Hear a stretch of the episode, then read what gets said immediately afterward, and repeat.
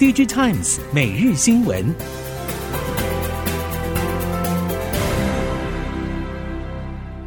众朋友们好，欢迎收听 DigiTimes 每日新闻，我是翁方月，现在为您提供今天的科技产业新闻重点。首先带您关心。台湾电动巴士业者近来成功登陆日本市场的好消息不断。放眼全球，巴士和公车电动化是多数国家的重点以及首要目标。长运汽车以及车网电旗下华德动能在众多市场中都纷纷看中日本市场，都以此作为开拓海外市场的第一步。承运汽车总经理吴中喜表示，全球都在提升电动巴士的渗透率，其中日本与美国进度相对落后，但是日本相当积极，是近半年来比较明确的市场。此外，华德动能也规划未来将结合日本合作伙伴，在日本设立电动巴士生产工厂。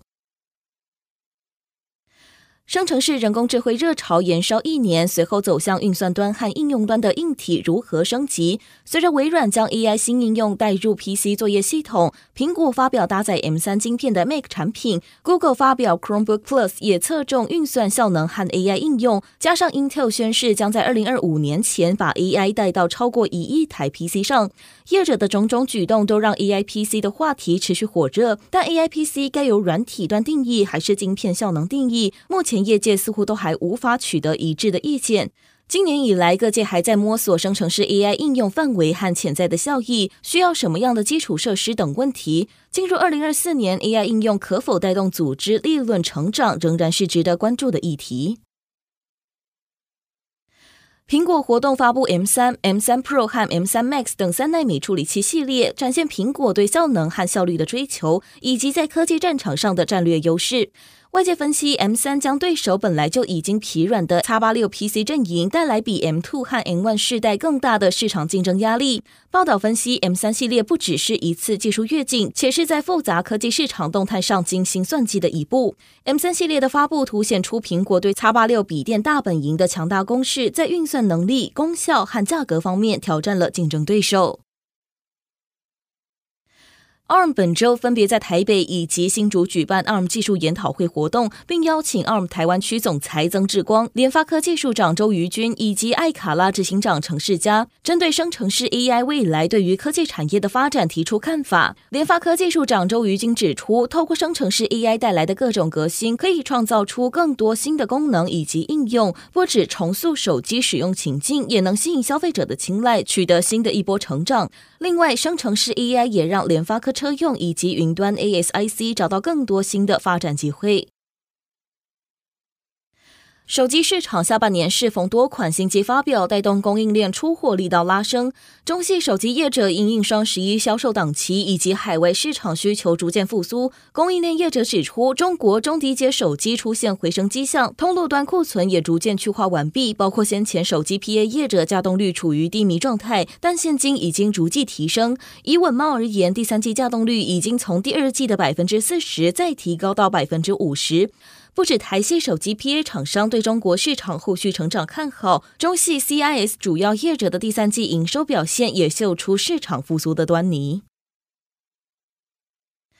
少量多样是显示器产业争取获利的商业模式之一。华凌光电董事长廖玉斌指出，公司拥有三万多家终端客户，订单中有七成以上小于五百片，而第一大客户占其营收比重不到百分之五。由于客户及产业分散，受到单一客户与成长消长订单变化影响小，营运风险也比较低。廖玉斌表示，采用标准品可以让客户省下开模成本，也可以让客户快速导入设计、缩短交期以及提高价值。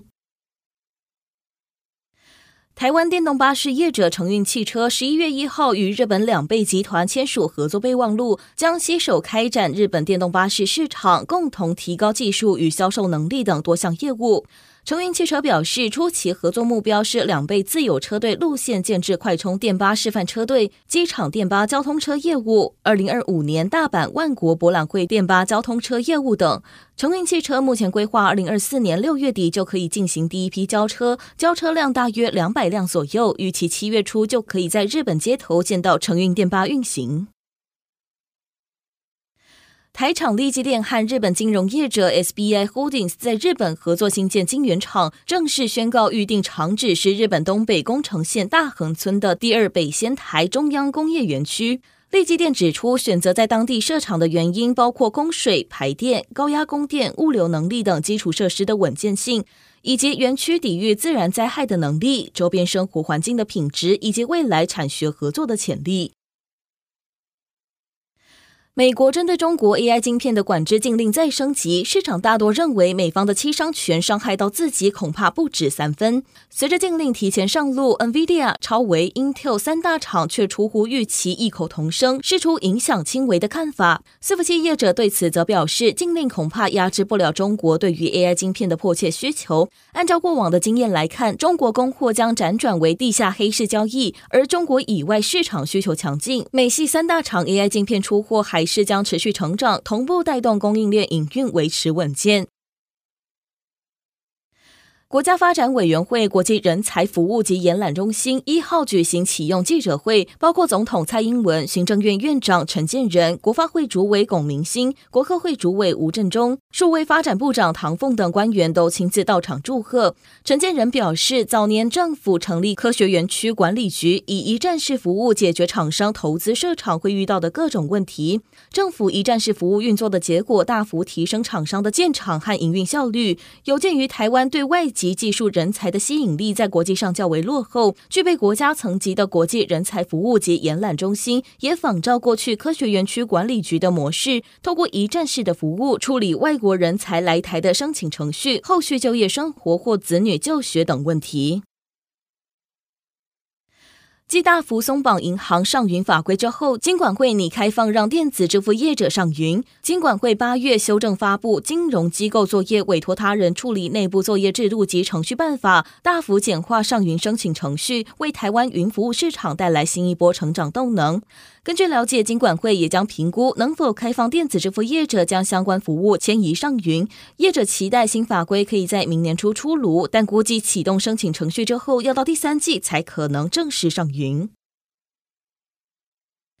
景气低迷持续冲击机械产业，如果没有意外，今年机械产业产值表现不会太好，业界普遍预估将出现双位数衰退。而展望二零二四年是否有机会迎来复苏，业界则认为电动车与中国市场前景未明，恐怕会是最大变数。而另一个冲击机械业的还有汇率问题。机械设备业者指出，机械设备是资本财，目前全球景气观望气氛浓厚，机械设备的采购竞争也相当激烈，其中汇率就成为影响接单能力的关键。不过，业者认为可以期待 IT 和半导体相关需求在明年春季左右开始显现。